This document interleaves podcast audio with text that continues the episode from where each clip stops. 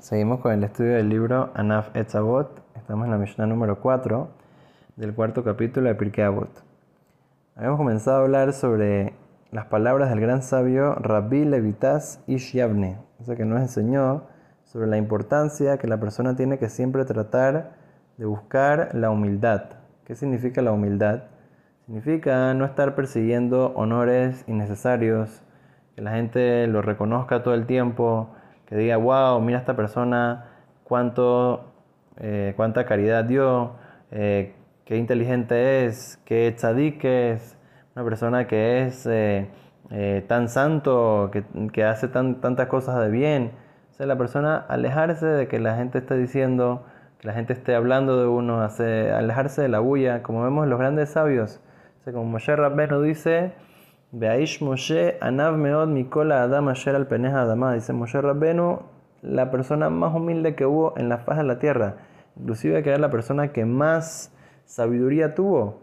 Inclusive que fue la persona que más eh, santidad tuvo, que más acercamiento a Dios tuvo. El profeta más grande de todos los tiempos. Uno hubiera pensado tal vez un poco de orgullo. Ah, nada, al revés.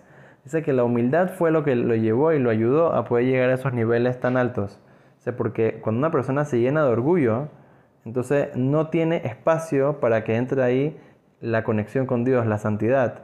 O sea, estoy pensando en mí, en mí, en mí, no, no en conexión a Dios.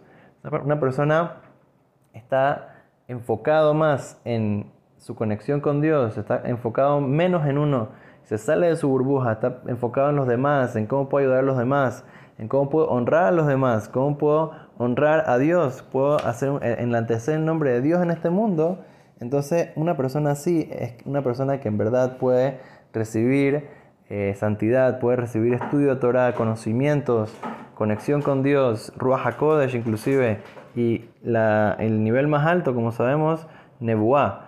Y como dice en el, libro Mesilai Sharim, sabemos que cuando una persona tiene eh, inspiración divina, Ruach HaKodesh, eso inclusive es menor que el nivel más alto de humildad. El nivel más alto de humildad es el nivel más alto que la persona puede llegar. Y después de eso dice Tehiyat Metim.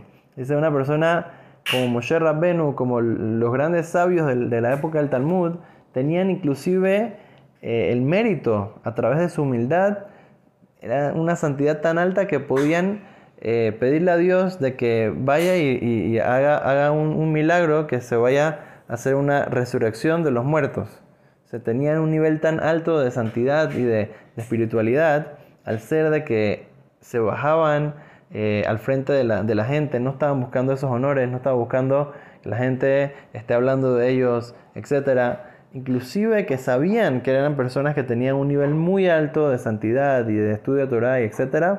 Pero cuando una persona tiene la perspectiva de que, bueno, ese fue mi potencial, y la persona de al lado tal vez no tiene tanto potencial, tal vez por eso no creció tanto, ese fue mi potencial, eso, eso es mi responsabilidad. No tengo nada que decir, ah, yo hice algo extra. ¿Qué extra hiciste? Al revés. Tal vez mi potencial era el doble y no llegué todavía. Entonces, ¿qué, qué voy a estar diciendo? Que yo soy, soy una persona eh, que logró tanto, que hizo esto, que estudió tanto. Al revés. Una persona que me falta todavía tanto por llegar. Cuando una persona lo ve de esa manera, entonces una persona no se está enfocando en, en cómo me van a honrar y cómo van a hablar de mí, cómo al revés, cómo yo voy a poder seguir creciendo y acercándome más a, Dios. El enfoque es un enfoque diferente. No es que la persona ignora lo que uno es, sino que la persona se enfoca de una manera diferente en la perspectiva de cómo ve las cosas en su vida y en general alrededor de uno. O sea, una, una historia muy interesante con el rabino Rabbi Akiva Eiger. Una vez eh, le mandaron a preguntar sobre su hija eh, para casarse con el gran sabio el Hatam Sofer. Entonces dice que él escribió que su hija muy especial, todo, muy tzadeket, muy buenas cualidades, pero el único tema era que la Gemara dice que una persona tiene que tratar de casarse eh, con la hija de un Talmid Haham, de un gran sabio de la Torah. Pero, yo no soy un gran sabio de la Torah, entonces no sé si debes de casarte con mi hija. Y después el Hatam Sofer también en su humildad, que dijo, Dijo, no, yo no sé si, si o sea, la Gemara dice también que una, una persona tiene que darle su hija a, casarse con un tamid hajam, con un gran sabio de la Torah, pero yo no sé si yo, yo califico para, para decir que, que, me vas a dar a, tu hija a mí. ves dos grandes sabios, el, Hatam Sofer, Rabbi Akiva Eger, que ni uno de los dos como que aceptó sobre sí el título de Talmid Haham cuando seguro ¿Quién mejor que el gran sabio Rabbi Akiva el de, los genios y los sabios más importantes del pueblo de Israel y la Hatam Sofer, de los grandes sabios de, Hungría? ¿Cómo puede ser que, están diciendo que ni siquiera son también Haham? ¿Ves de aquí la, la, humildad que tenían nuestros sabios? Mientras más grandes, con más humildad se, decían, eh, el Rabbi Akiva es conocido, que, que él decía eh, que ojalá que que me puedan dar el mérito de ser el gabay de la sinagoga, el que, el que ordena los libros en la sinagoga, así, así la humildad que era uno de los sabios que escribió cientos y cientos de respuestas de alajá y de preguntas que son casi imposibles de descifrar la respuesta sobre todas las áreas del Talmud. Una, una, persona impresionante y, con todo eso decía, ¿quién dijo que yo soy un Talmud Hajam? ¿Quién dijo que yo soy un sabio de la Torah?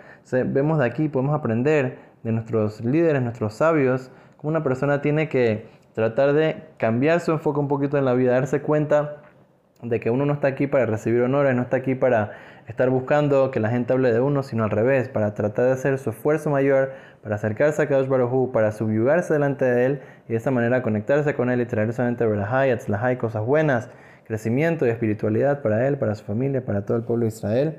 Amén, ve amén.